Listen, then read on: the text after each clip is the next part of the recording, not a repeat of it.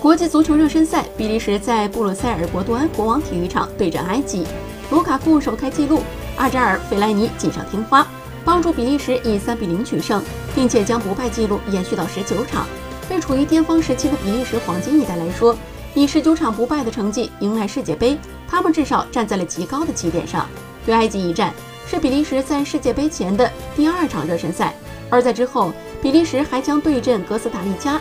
更让巴宁内斯不安的是，队长孔帕尼在这场比赛里受伤，这也让比利时的备战蒙上了一层阴影。